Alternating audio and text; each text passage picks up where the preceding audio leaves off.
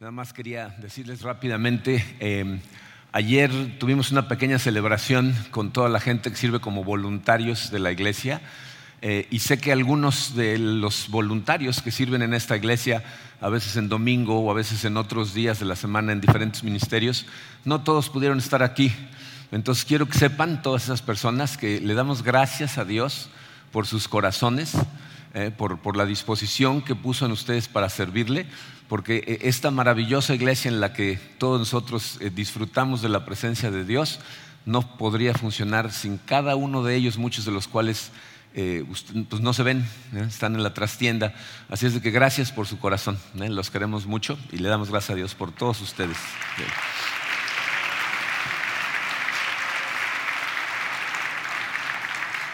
No vieron visiones, estaban Charlie y Ámbar cantando el día de hoy. regresaron a Cancún y aquí están con nosotros ahorita sirviendo, así es de que gracias también a ellos. Vamos a ponernos en manos de Dios y empezamos con nuestro mensaje. Padre Santo, te damos tantas gracias por tu amor. Eh, te damos gracias, Señor, por tu palabra y, Padre, eh, tú mismo nos enseñas en ella que para nosotros no es posible discernir lo que viene en tu palabra sin la ayuda del Espíritu Santo que nos guía. Quiero pedirte, Señor, que en este momento nos llenes de Él eh, nos abras nuestros ojos espirituales y, nos ayudes a ver qué hay en esa palabra el día de hoy para cada uno de nosotros. Sé que todos te necesitamos, Señor. Así es de que prepara nuestro corazón, abre nuestros ojos, nos ponemos en tus manos en el poderoso nombre de tu Hijo Jesucristo. Amén. Bien. Mira, hace como cinco años más o menos eh, dejé de jugar tenis, eh, cerraron el club donde jugaba yo tenis, que tenía canchas de arcilla, y entonces dejé de jugar porque las canchas duras me hacían daño en las rodillas. Y entonces empecé a practicar taekwondo, me metí a, practicar taekwondo. Eh, mi maestro de taekwondo, que aparte lo considero un, buen amigo, eh, tenemos él y yo varias conversaciones. Normalmente llego a, las clases temprano, ¿no? entonces normalmente tengo tiempo, tengo unos 10, 15 minutos para platicar con él. Y hace unos meses, hace como dos meses, tres meses, no me acuerdo exactamente cuándo, este, no sé por qué razón se me ocurrió hacerle una pregunta. Yo siempre he visto que, es muy bueno con los niños, ¿no? De hecho, coopera con la educación, a los papás les ayuda con la educación de sus hijos. Entonces un día le dije, oye, ¿y, este, ¿y no piensas tener hijos? Y entonces tuvimos una conversación ahí acerca de eso. Y, este, y pasó, ¿no? Me fui yo de viaje, salía yo de viaje esa, esa semana entonces no lo vi durante como una semana y media y cuando regreso a la escuela me dice, ¿qué crees? Le digo, ¿qué pasó? Estamos embarazados. Me dice, me hace que eres profeta porque nunca me habías hablado de niños y el día que me hablas, ahora resulta que estamos embarazados. ¿no? Y entonces eh, entraron oficialmente a una etapa de espera que es una etapa muy bonita, ¿no? Nosotros, sus alumnos, lo vemos como eh, cuando estamos en clase y, o antes de empezar la clase hablamos de, cómo era el embarazo y le brillan los ojos, ¿no? No, muy bien, ya, ya quiero que nazca, ¿no? Ya quiero que, jugar con él, ¿no? Entonces, eh, la verdad es que es una etapa muy bonita. Eh, ellos, como son muy organizados, están esperando correctamente, ¿no? O sea, ya se enteraron que va a ser niño. Ah, hay personas que dicen, yo prefiero que sea sorpresa, ¿no? El día del nacimiento. Pues ellos más que sorprendidos les gusta estar preparados, entonces eh, ya se empezaron a preparar, ya, saben que es niño, ya están haciéndose de cosas para niño. Eh, se imaginaron que nada podía ayudar más a un embarazo que una mudanza, así que se cambiaron de casa, ¿no? Entonces se fueron a una casa un poquito más grande para tener lugar para el niño, ¿no? Yo creo que es, una etapa de espera que todos los que somos padres de familia hemos vivido. No es una etapa muy emocionante, una espera bonita, aunque sé que algunas mamás eh, tienen embarazos muy difíciles, que la espera a lo mejor no es tan, tan, tan, tan cómoda o tan disfrutable, pero para la mayor parte de las parejas es algo emocionante y alegre. ¿no? ¿Por qué les cuento todo esto? Estamos en nuestra segunda semana de Adviento. Eh, la semana pasada eh, estudiamos cómo estamos en una etapa extraña eh, nos encontramos entre lo realizado por Jesucristo y lo aún no consumado. ¿no? Entonces estamos en medio, pues todavía esperando. ¿no? Vemos hacia el pasado, podemos ver lo que Jesucristo ya hizo, pero, pero vemos hacia el futuro eh, eh, con esperanza porque la Biblia nos promete que va a regresar. Y el asunto es que tenemos que esperar bien. ¿No? Jesucristo en su palabra, en sus enseñanzas, nos dice que debemos de esperar correctamente. En, Marcos 13, Marcos 13 es un capítulo que a mí me parece muy interesante porque si leen el principio del capítulo, eh, Jesucristo le está enseñando a mucha gente. ¿no? Tiene un montón de gente enfrente y les está diciendo, les está hablando acerca de ese regreso, del fin de los tiempos. Y entonces les dice, cuando, esto suceda, van a empezar a ver estas cosas y estas otras, y van a oír de ciertas situaciones, y va a haber gente que los va a querer engañar diciéndoles que Él es, ¿no? Dice, pero no, no se dejen engañar. Y después de que le dice eso a toda la multitud, ya en, en, petit comité, ¿no? sus cuatro discípulos más cercanos, Pedro, Juan, Santiago y Andrés, se sientan con él y le dicen, dinos cuándo va a pasar, ¿no? O sea, como, que, a los demás no les va a decir, pero nosotros somos cuadernos de doble raya, entonces cuéntanos, ¿no? ¿Cuándo, va a pasar esto, no? Y entonces Jesucristo les dice estas palabras, Marcos 13, versículos 32 al 37, dice, pero en cuanto al día y la hora, nadie lo sabe, ni siquiera los ángeles en el cielo, ni el Hijo, sino solo el Padre. Estén alerta, vigilen, porque ustedes no saben cuándo llegará ese momento. Es como cuando un hombre sale de viaje y deja su casa al cuidado de sus siervos, cada uno con su tarea, y le manda al portero que vigile. Por lo tanto, manténganse despiertos porque no saben cuándo volverá el dueño de la casa, si al atardecer o a la medianoche o al canto del gallo o al amanecer. No sea que venga de repente y los encuentre dormidos. Lo que les digo a ustedes, pongan atención a lo que sigue, se lo digo a todos. Jesucristo te está hablando a ti en este momento manténganse despiertos. Muchas, muchas personas se pasan la vida tratando de identificar cuándo va a regresar. ¿No? Hay gente que escribe libros acerca de las señales de cuándo va a regresar. Jesucristo dice, ni yo sé, ni el Hijo, ni los ángeles. Y va a ser de repente, así que manténganse despiertos. En otras palabras, no desperdicien su espera. Dice, cuando, cuando la espera es larga, como lo está haciendo, porque pues, él vino hace más de dos mil años, tenemos la tendencia a, quedarnos dormidos. Y por eso repetimos una serie de Adviento cada año. No son las mismas series, pero cada año tenemos mensajes de Adviento. ¿Por qué? Porque necesitamos recordar todo el tiempo que estamos esperando, para que podamos esperar correctamente, para que podamos estar, como, como mi profesor, preparados. ¿Ok?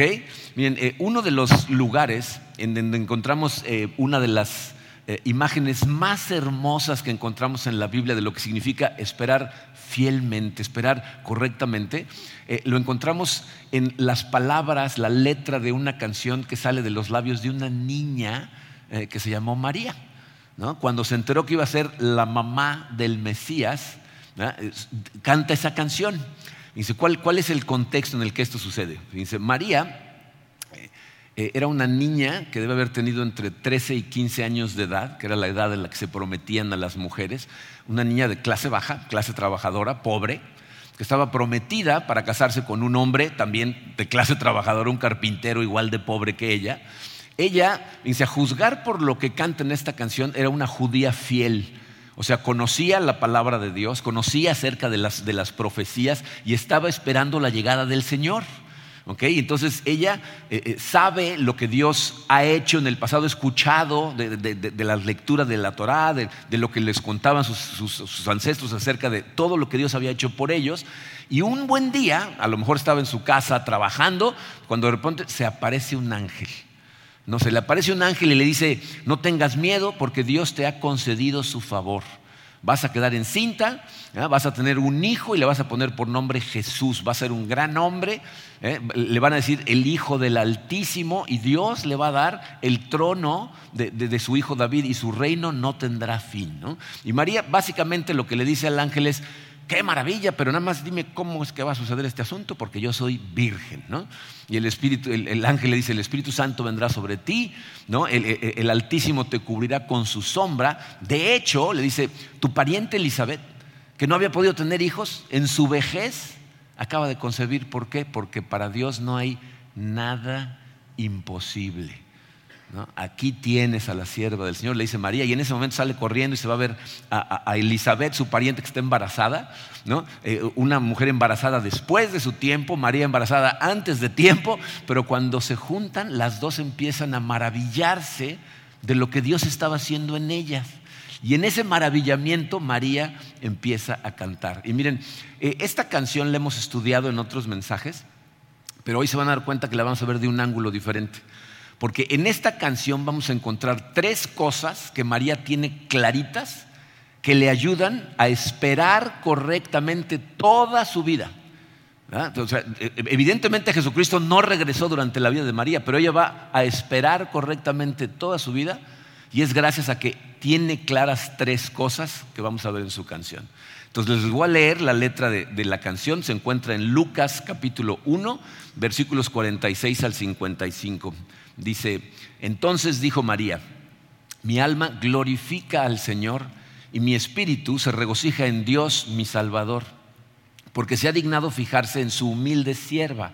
Desde ahora me llamarán dichosa todas las generaciones, porque el poderoso ha hecho grandes cosas por mí, santo es su nombre. De generación en generación se extiende su misericordia a los que le temen. Hizo proezas con su brazo, desbarató las intrigas de los soberbios, de sus tronos derrocó a los poderosos mientras que ha exaltado a los humildes. A los hambrientos los colmó de bienes y a los ricos los despidió con las manos vacías. Acudió en ayuda de su siervo Israel y cumpliendo su promesa a nuestros padres, mostró su misericordia a Abraham y a su descendencia para siempre. Entonces, tres lecciones, tres cosas que María tiene claras. Se las voy a ir diciendo y las vamos a ir profundizando. La primera, vivo, dice el número uno, para servirle a Dios. Yo vivo para servirle a Dios. Dice, María dice, mi alma glorifica al Señor porque se ha fijado en su humilde sierva. Eh, lo mismo que le dice al ángel, cuando, cuando el ángel le dice todas las cosas, ella termina diciéndoles, aquí tienes a la sierva del Señor. Si lo piensan, bien, esa es una respuesta asombrosa por parte de María, si piensas en las circunstancias en las que están recibiendo estas noticias. O sea, María tiene mucho que perder y mucho de qué preocuparse al recibir estas noticias. Una niña de 15 años, embarazada, prometida para casarse con un hombre que sabe perfectamente que el chamaco no es suyo, ¿no? Pero su respuesta es, aquí tienen a la sierva del Señor. ¿No? Miren, si lo piensas, todos los que estamos aquí estamos esperando, ¿no? Todos estamos en espera del Señor. Pero ninguno de los que estamos esperando estamos esperando con las manos vacías.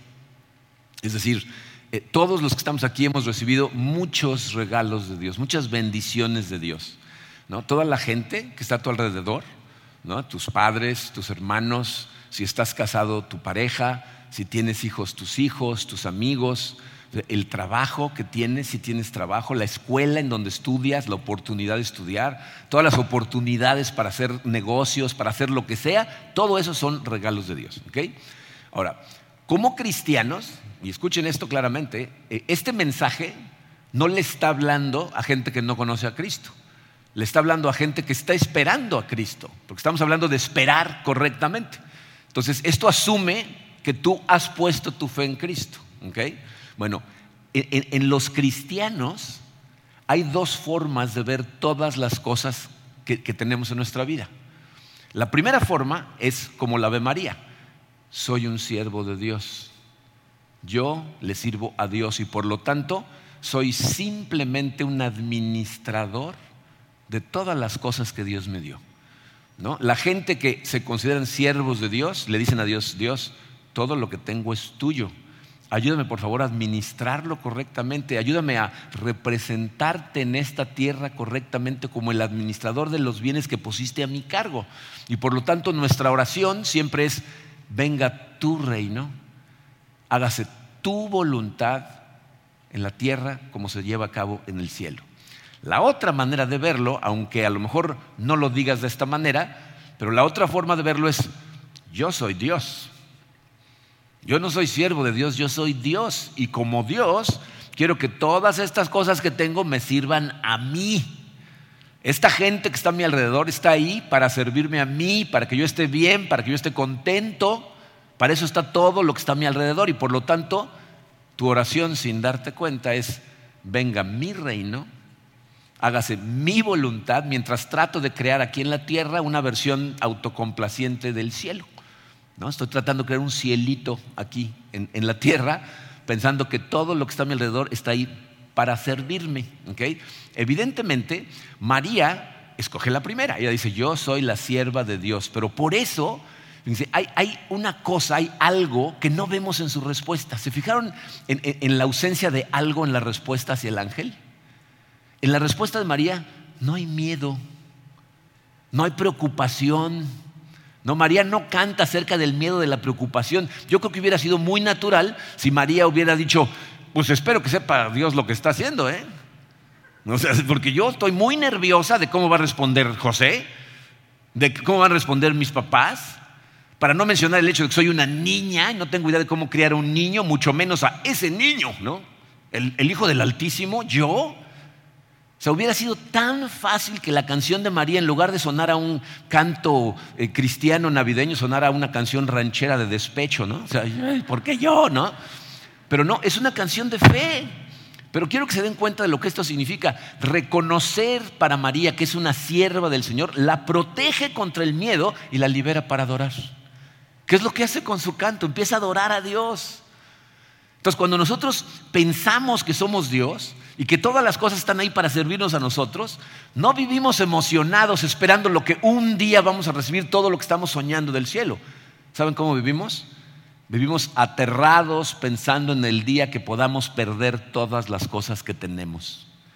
En, la historia navideña que, vemos en la Biblia, aparece un personaje, el, malo de, la escena es Herodes.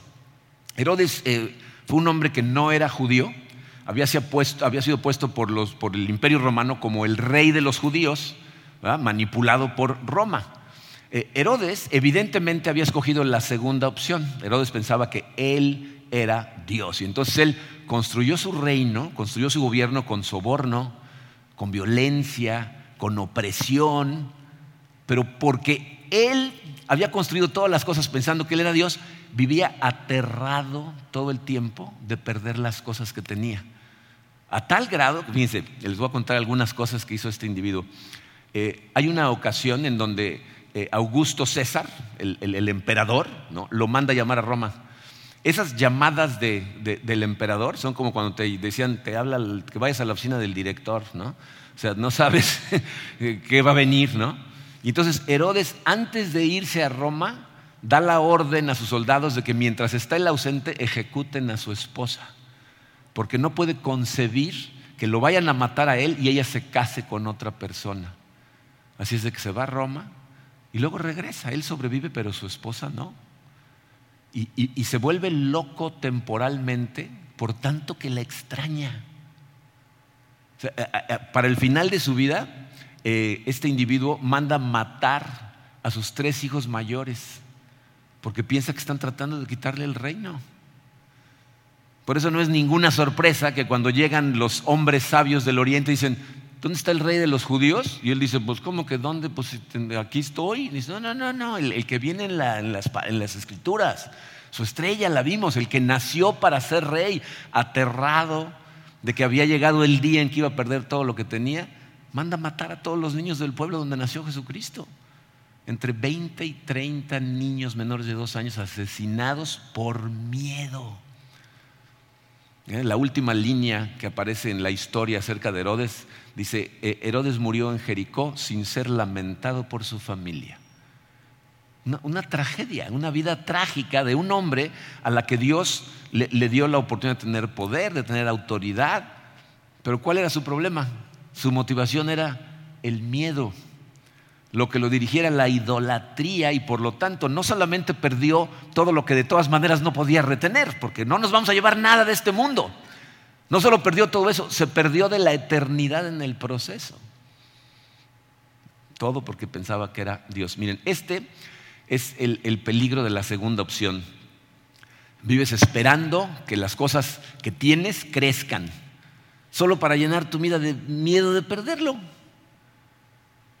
Obviamente nuestras batallas no son tan extremas como, las de Herodes, pero fíjense, en tu experiencia, ¿no es verdad que solamente aspirar a tener más y más y más de las cosas que persigue el mundo, lo único que hace es llevarte a incrementar el miedo de perderlo y la frustración cuando lo pierdes?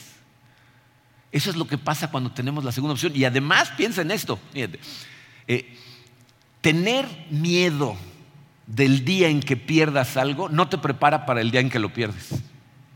¿Se han puesto a pensar en eso? Si estar aterrado porque vas a perder algo no te prepara para el momento en que lo pierdes.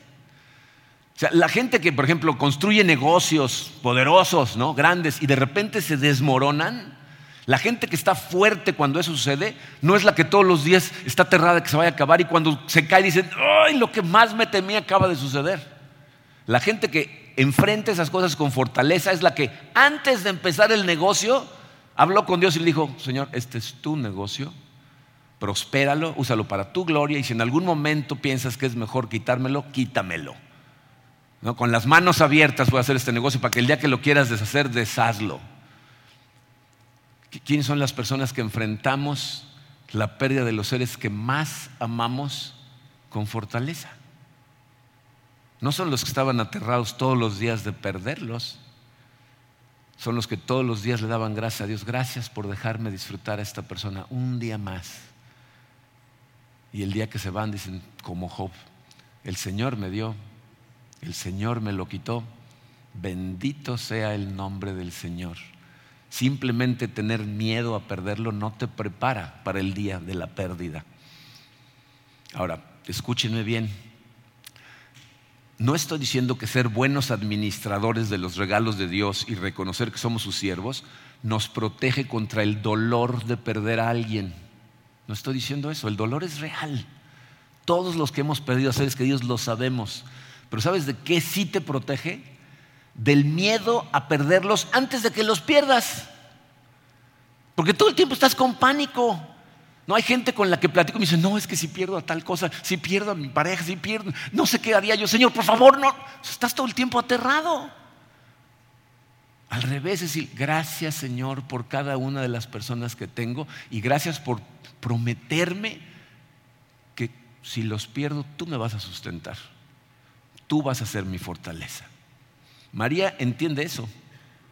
Y eso es lo que la lleva a cantar llena de gozo en lugar de llena de miedo, cuando hubiera sido comprensible, ¿no? Pero está llena de gozo. Dios, yo soy tu sierva. Entonces es lo primero que tiene claro. Ella es un siervo de Dios. Lo segundo que tiene claro lo vemos en el versículo 47. Dice, mi espíritu se regocija en Dios, mi Salvador. ¿Ah? el número dos en su programa dice, que María es consciente de que Dios se fijó en ella y decidió salvarla. No, hazlo personal. Dios se fijó en mí y decidió salvarme. ¿No? Mi espíritu se regocija en Dios mi Salvador. Dice, desde ahora todas las generaciones me van a considerar dichosa. Miren, eh, ¿saben qué es lo que está diciendo María? Está diciendo, mi vida es valiosa.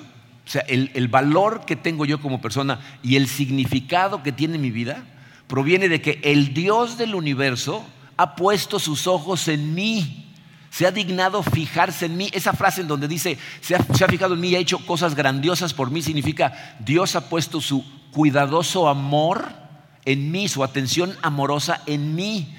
Esa debería de ser la, la declaración fundamental del valor en la vida de todos los creyentes.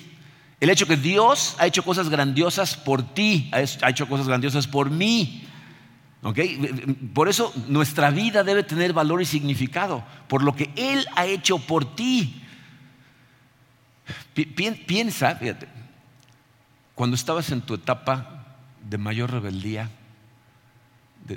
a lo mejor de mayor adicción, a lo mejor con un corazón endurecido o de incredulidad, Dios decidió poner su atención en ti y utilizó su poder y, por gracia te salvó por medio de la fe que pusiste en el Hijo de María.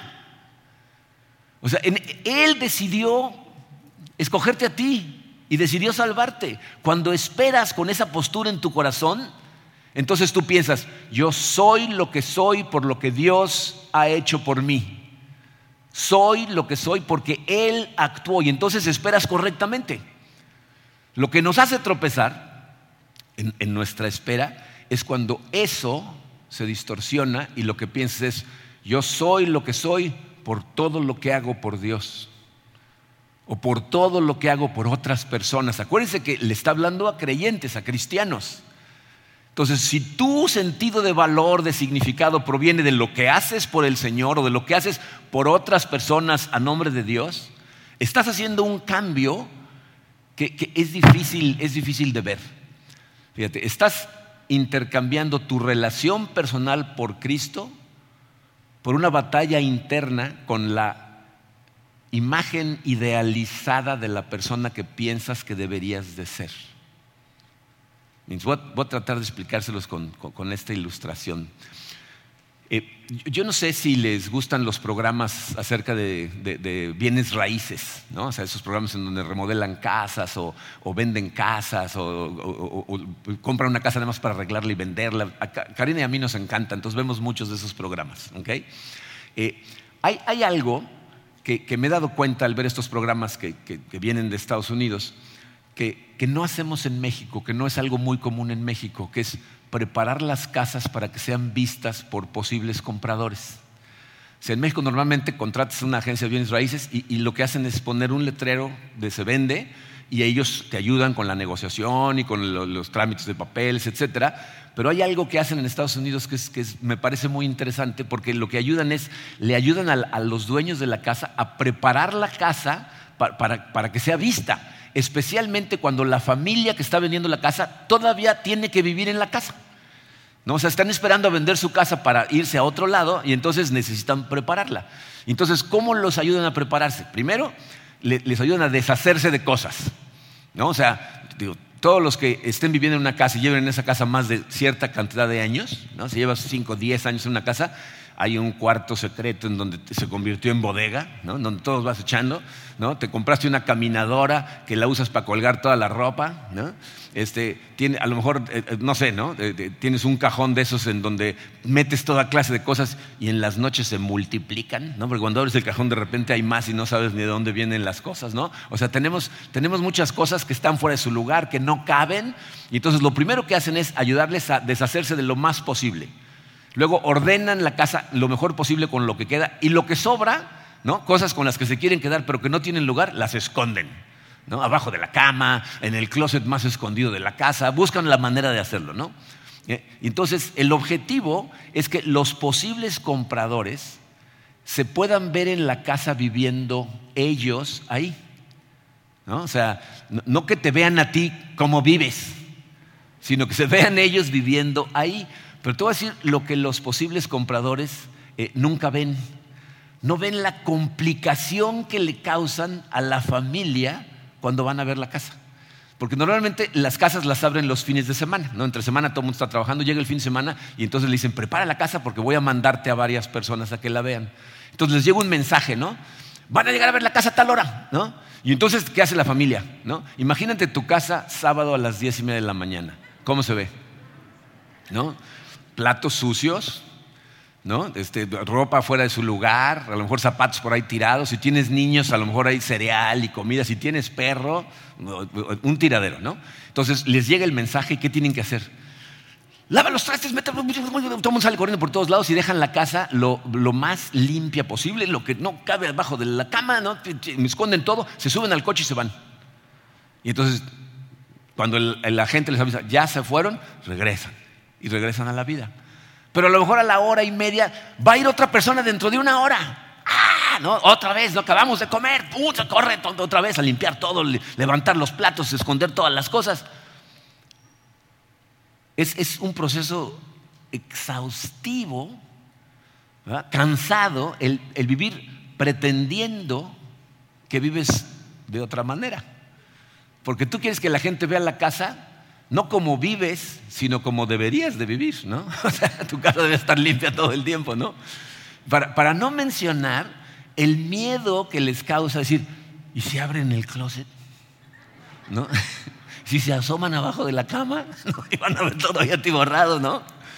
Ahora piensa, ¿no es esa la imagen de cómo se ve nuestra vida cuando nuestro valor como persona, cuando el sentido de tu vida proviene no de lo que Dios ya hizo por ti, sino de lo que tú haces por Dios, de lo que tú haces por otras personas. O sea, quieres eh, eh, interactuar con otras personas, pero no quieres que vean quién eres realmente. no pueden ver tus debilidades, no pueden ver que eres una persona vulnerable, mucho menos tus batallas, tus limitaciones. Entonces, ¿qué le hacemos a todas esas cosas? Las metemos en un closet, las escondemos abajo de la cama, todo el tiempo con el miedo de que un día alguien nos va a cachar. Un día alguien se va a asomar abajo de la cama, un día alguien va a abrir el closet y se van a dar cuenta quiénes somos realmente.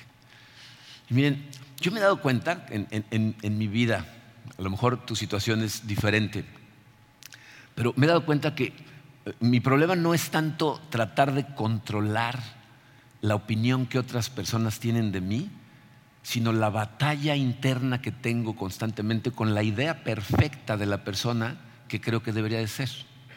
Y eso es a lo que me refiero con el intercambio. En lugar de tener una relación con Cristo y utilizar esa relación como la fuente de mi seguridad, de mi tranquilidad y de mi paz, estoy batallando todo el tiempo con el ideal de la persona que creo que debería de ser. ¿No? Entonces, ¿a, quién acudimos en esos momentos? ¿Qué pasa por nuestra cabeza en esos momentos? Es la parte crucial.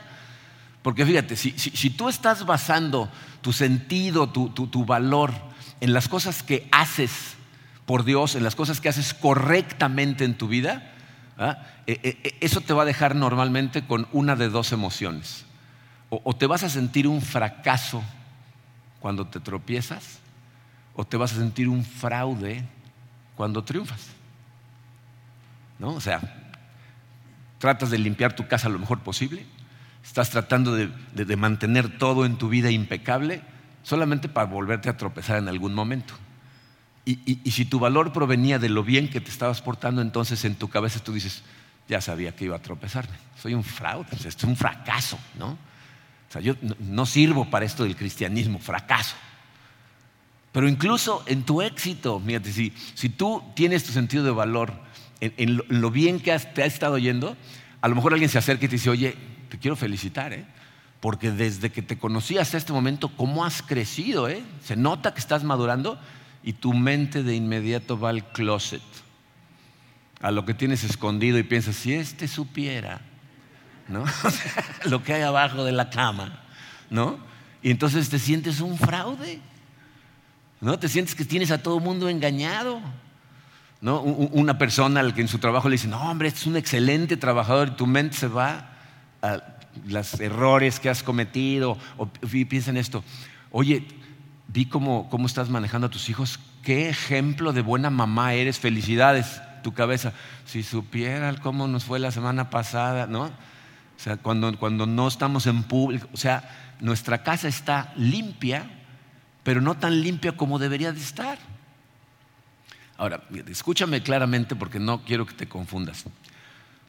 Todos, absolutamente todos los que estamos aquí en esta sala, todos los que nos están viendo en internet y toda la gente del mundo, tenemos cuartos que necesitan limpieza. Todos. Y no nada más cuartos que necesitan limpieza, tenemos cuartos que necesitan limpieza continua. ¿no? O sea, los hemos limpiado y los tenemos que volver a limpiar. Pero aquí la pregunta no es si tú eres o no eres ese tipo de persona que crees que deberías de ser. La pregunta es, ¿con quién interactúas? ¿A dónde vas? ¿A quién acudes cuando de repente tienes esos momentos en donde te confrontas con, los tropiezos que tienes o con los tropiezos que has tenido? Porque si tú te estás dando contra la pared, porque eres quien no deberías de ser, date cuenta de que estás batallando con una persona que no existe. Esa persona ideal que tienes en tu mente no existe. Pero ¿sabes quién sí existe? Jesucristo sí existe. Él es la perfección. Y, las buenas noticias que celebramos en la Navidad son precisamente Emmanuel, Dios con nosotros, está contigo. Prometió estar contigo hasta el final de los tiempos. Entonces, si mi canción mientras espero es tú has hecho cosas grandiosas para mí. No estoy preocupado por el día en que me equivoque o el día en que me cachen. Lo que estoy haciendo es ver hacia el pasado para ver lo que ya hizo Jesucristo por mí. La limpieza que hizo Él en mí con su sangre, en su perfección. La casa está impecable y veo hacia el futuro con la esperanza del día en donde voy a ser glorificado. Pero aparte tengo la tranquilidad de saber que entre ese día con lo que hizo y el día en que sea glorificado, Jesucristo va a estar transformando poco a poco todos los días. Va a ir trabajando en mí. Poco a poco me voy a parecer cada vez más a Él. Amorosamente va a estar cincelando de mi corazón lo que tiene que cincelarse, siempre y cuando al que acuda todo el tiempo es a Él. Y no a darme latigazos por las cosas que hago mal. Y entonces tu vida, en lugar de ser cansada por estar tratando de pretender ser quien no eres, es una vida libre. Sientes una libertad cuando se te cae el peso de esas cosas. Porque ¿sabes cuál es la realidad? Jesucristo es mucho más amoroso con nosotros que nosotros con nosotros mismos. Él te ama como eres, no, no ama una versión futura de ti, te ama hoy. Y por eso murió en la cruz. Por eso escogió salvarte. Lo que Jesús hace es te, te agarra de los hombros, te lleva por la casa y te dice, dime por favor, ¿cuál de estos tiraderos crees tú que no está cubierto por mi sangre? ¿Hay algo aquí más fuerte que yo? Yo triunfé sobre la muerte. Dime, ¿cuál de estas cosas crees que sea más fuerte que el que triunfó contra la muerte? Y entonces te da paz. Lo que nos dice, celebra mi fidelidad en tu vida y celebra tu respuesta obediente al hecho de que fui yo quien inició esta relación amorosa. Yo te escogí. Yo puse mis ojos en ti en el peor momento de tu vida, o a lo mejor en el mejor momento de tu vida, pero yo te escogí. Él se fijó en ti y decidió salvarte. Esto solo es un fraude si tú tratas de pretender que todos tus cuartos están limpios. Entonces eres un fraude. María canta, dice, mi alma glorifica al Señor, todos me llamarán dichosa. ¿Por qué? Porque cosas grandiosas ha hecho por mí, no por lo que yo he hecho. ¿Qué había hecho María? Pero dices, maravilloso, el Señor ha hecho cosas grandiosas por mí, Él es mi Salvador, posó sus ojos de amor en mí. Entonces lo tiene claro María. Pero al llegar al versículo 50, la, la canción cambia. No se va en una dirección diferente. Dice, soy tu sierva, Él es mi Salvador. Pero a partir de ese versículo te voy a decir lo que vemos. Número 3 en su programa. Dios me ha invitado a participar en su historia. Esto es lo tercero que, que le ayuda a María a esperar, escúchame, por el resto de su vida correctamente, como ahorita vamos a ver por el resto de su vida, saber que Dios lo que estaba haciendo al, hacer lo que sucede ahí con el ángel era invitarla a participar en algo maravilloso que sucede eh, desde el momento en que Jesucristo regresa, o más bien desde el momento en que Jesucristo llega ¿no? y en lo que regresa. Vamos a verlo. Lucas, los versículos 46 al 55 de Lucas 1, fíjense cómo cambia la canción. Dice, de generación en generación se extiende su misericordia a los que le temen hizo proezas con su brazo, desbarató las intrigas de los soberbios, de sus tronos derrocó a los poderosos, mientras que ha exaltado a los humildes. A los hambrientos los colmó de bienes y a los ricos los despidió con las manos vacías. Acudió en ayuda de su siervo Israel y cumpliendo su promesa a nuestros padres mostró su misericordia a Abraham y a su descendencia para siempre. Fíjense. Piensen en la historia que está contando María. En el mundo en que María vivía era un mundo que estaba gobernado por dinero, gente con mucho dinero, mucho dinero, mucho poder y mucha soberbia. La Biblia no está diciendo con esto que la gente que tiene dinero y poder son pecadores, no son pecaminosos por tener dinero y poder, no está diciendo eso. Pero te voy a decir lo que sí está diciendo. Está diciendo que cuando se combinan dinero, poder y soberbia, generalmente lo que se produce es opresión y violencia. ¿No? O sea, e, e, e, el orgullo, el ego de la gente, cuando eso se combina con dinero y poder, entonces eso toma control de la vida de la gente y se produce opresión. Piensen nada más en, las noticias que nos están llegando de todos los países. ¿eh? No estoy criticando a nuestro país, no, no quiero piensen en la cantidad de países que en este momento gente con mucho dinero, mucho poder y mucha soberbia está al frente de los gobiernos. Están produciendo tiranías, violencia, opresión. Rara vez esa combinación produce una, una vida justa y generosa. De hecho, yo creo que en ningún caso cuando hay soberbia se produce una vida justa y generosa.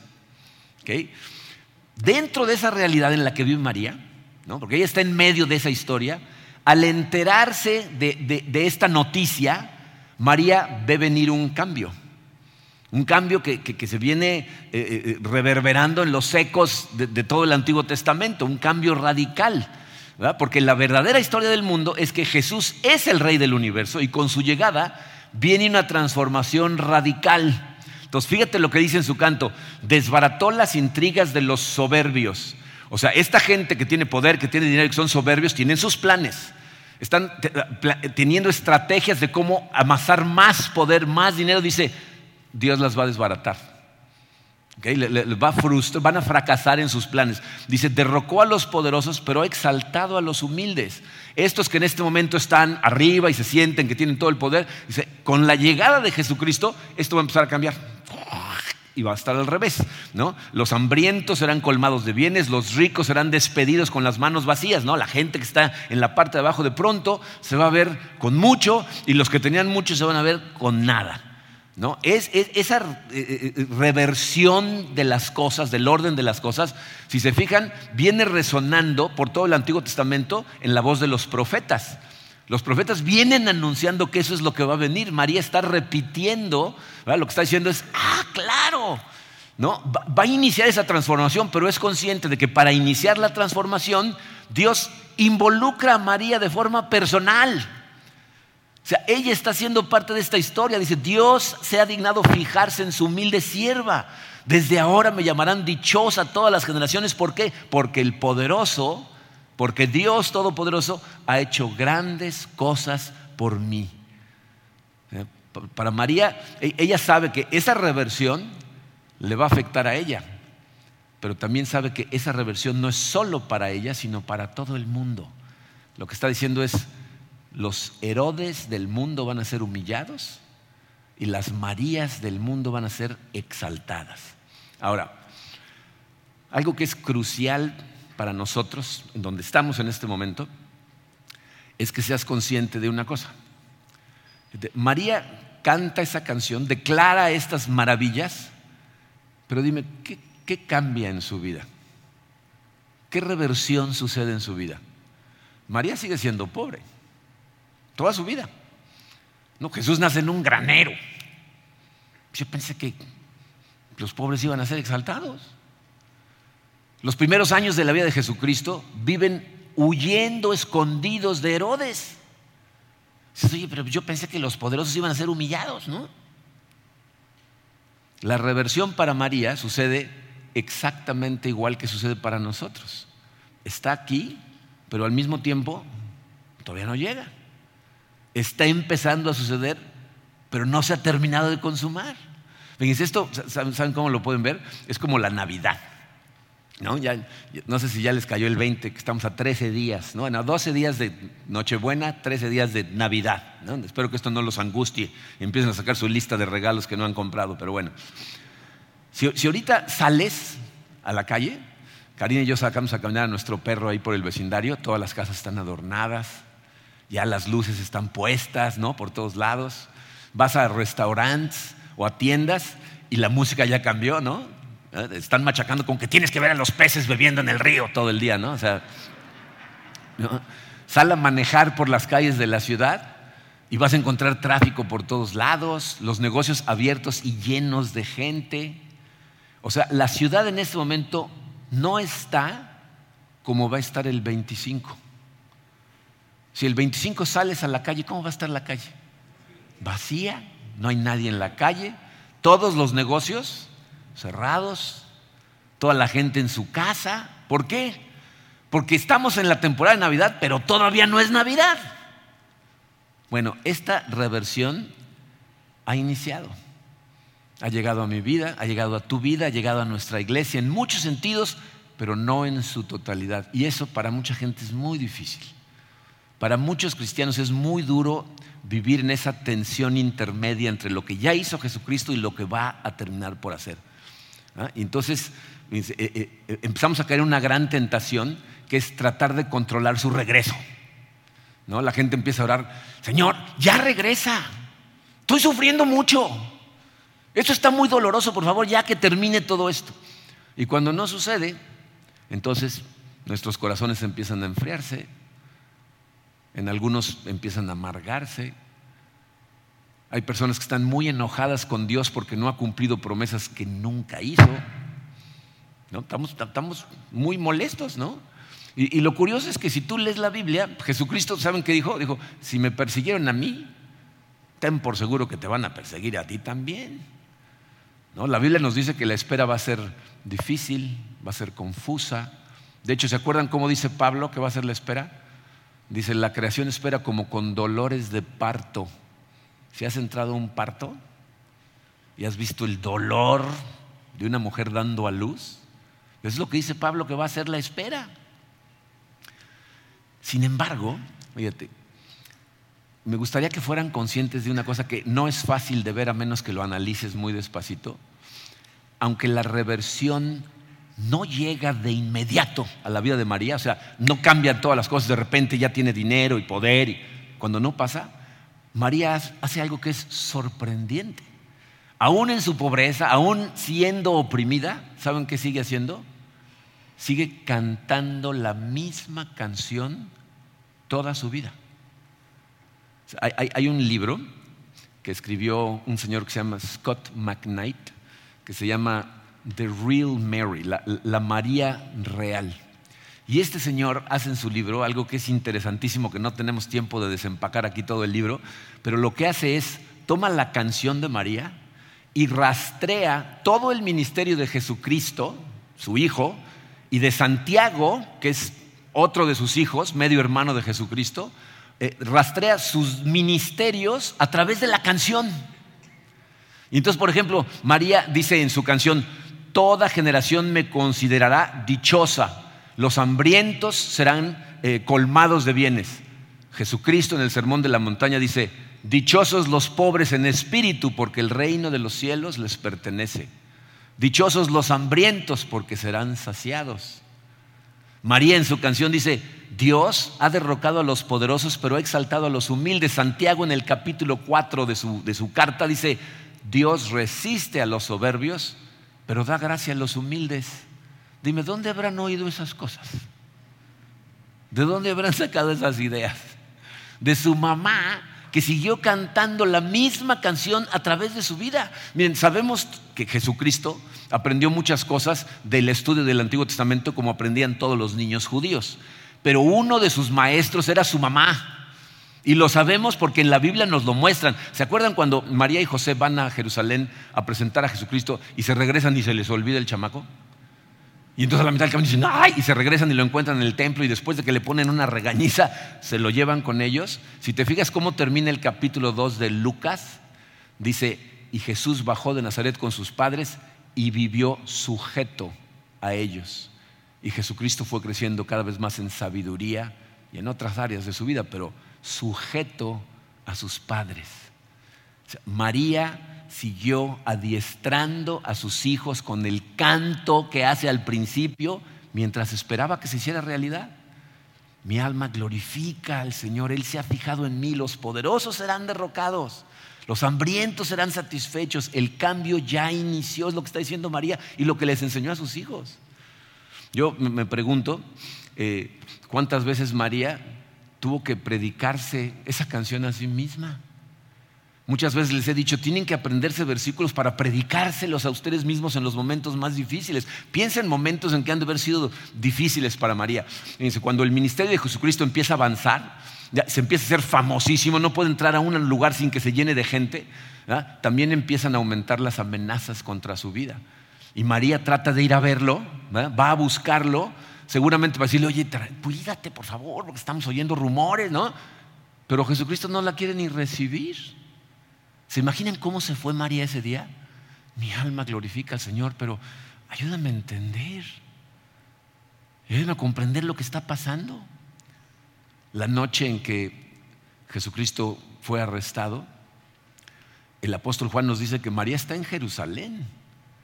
Entonces, esa noche seguramente se fue a dormir con miedo en su corazón, porque las cosas no se veían venir muy bien y seguramente esa noche cantó, mi alma glorifica al Señor, eh, eh, él, él, ha puesto su mirada en mí, pero por favor, Dios mío, cuida a mi hijo. protégelo porque no se ve bien la cosa. Juan nos dice que María y Juan son unos de los pocos discípulos que estaban frente a la cruz cuando Jesucristo murió. O sea, vio a su hijo morir en la cruz. Un dolor que pocas personas pueden comprender.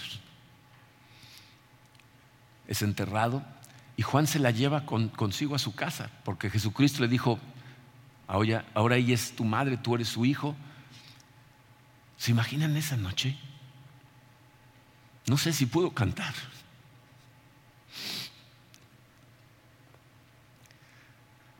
Gracias a Dios.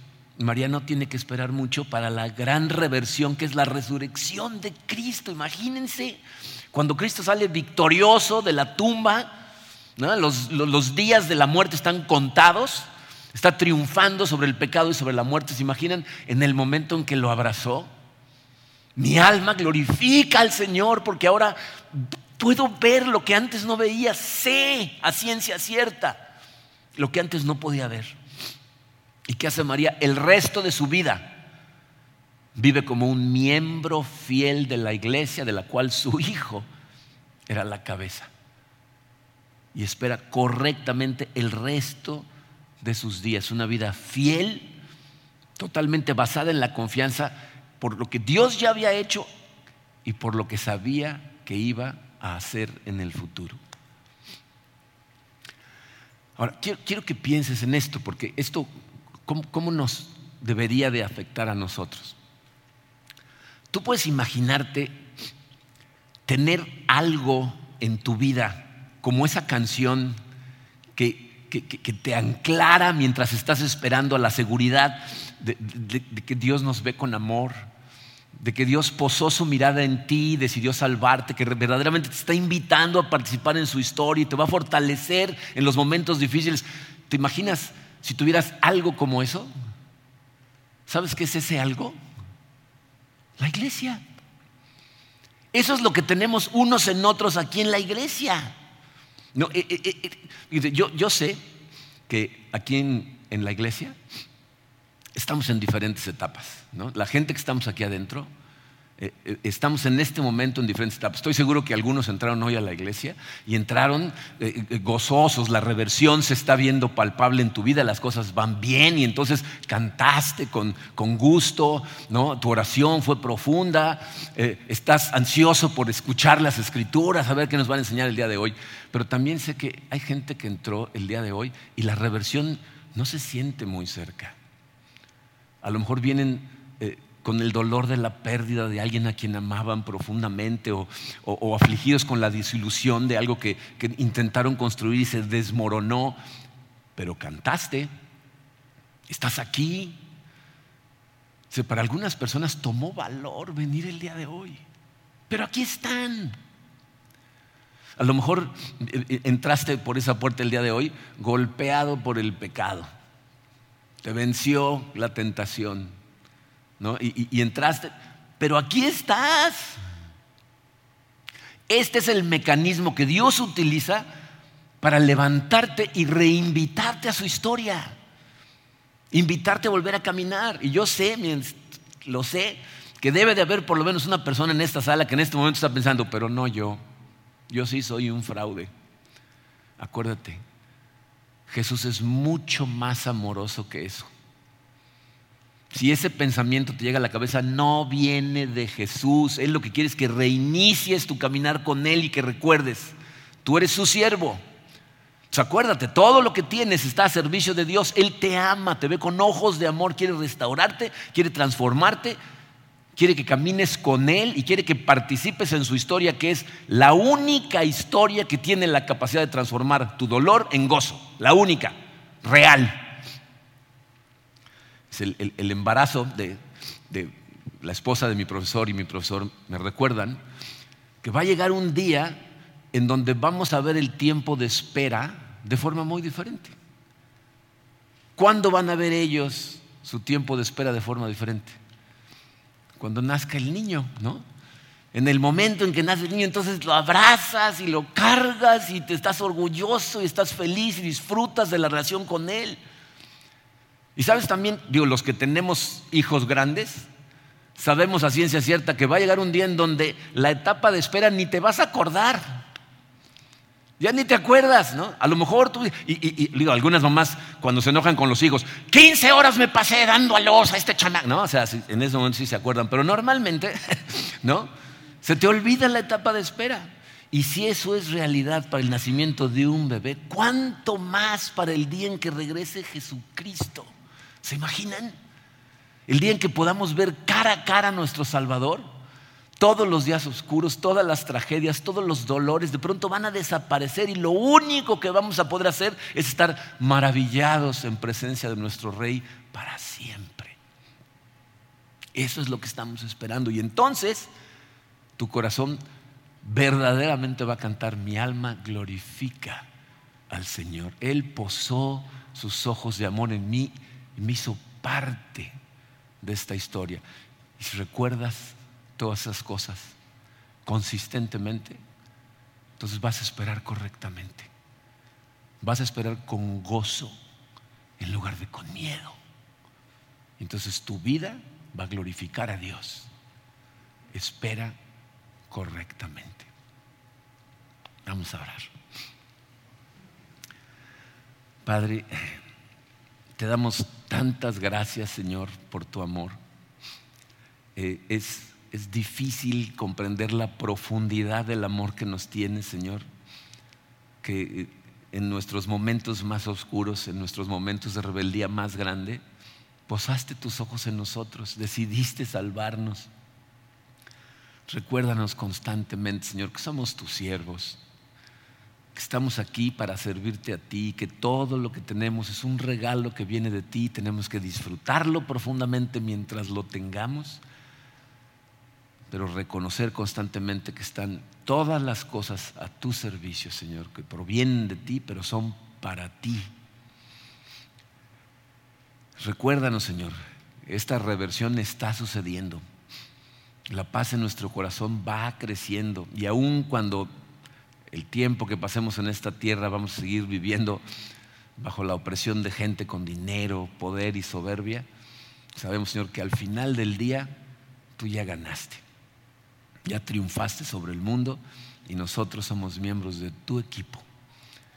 Ayúdanos a recordar siempre esas cosas, Padre, para que esperemos correctamente, con un gozo en el corazón, sabiendo lo que viene. Nos ponemos en tus manos, Padre, en el poderoso, hermoso nombre de tu Hijo Jesucristo. Amén.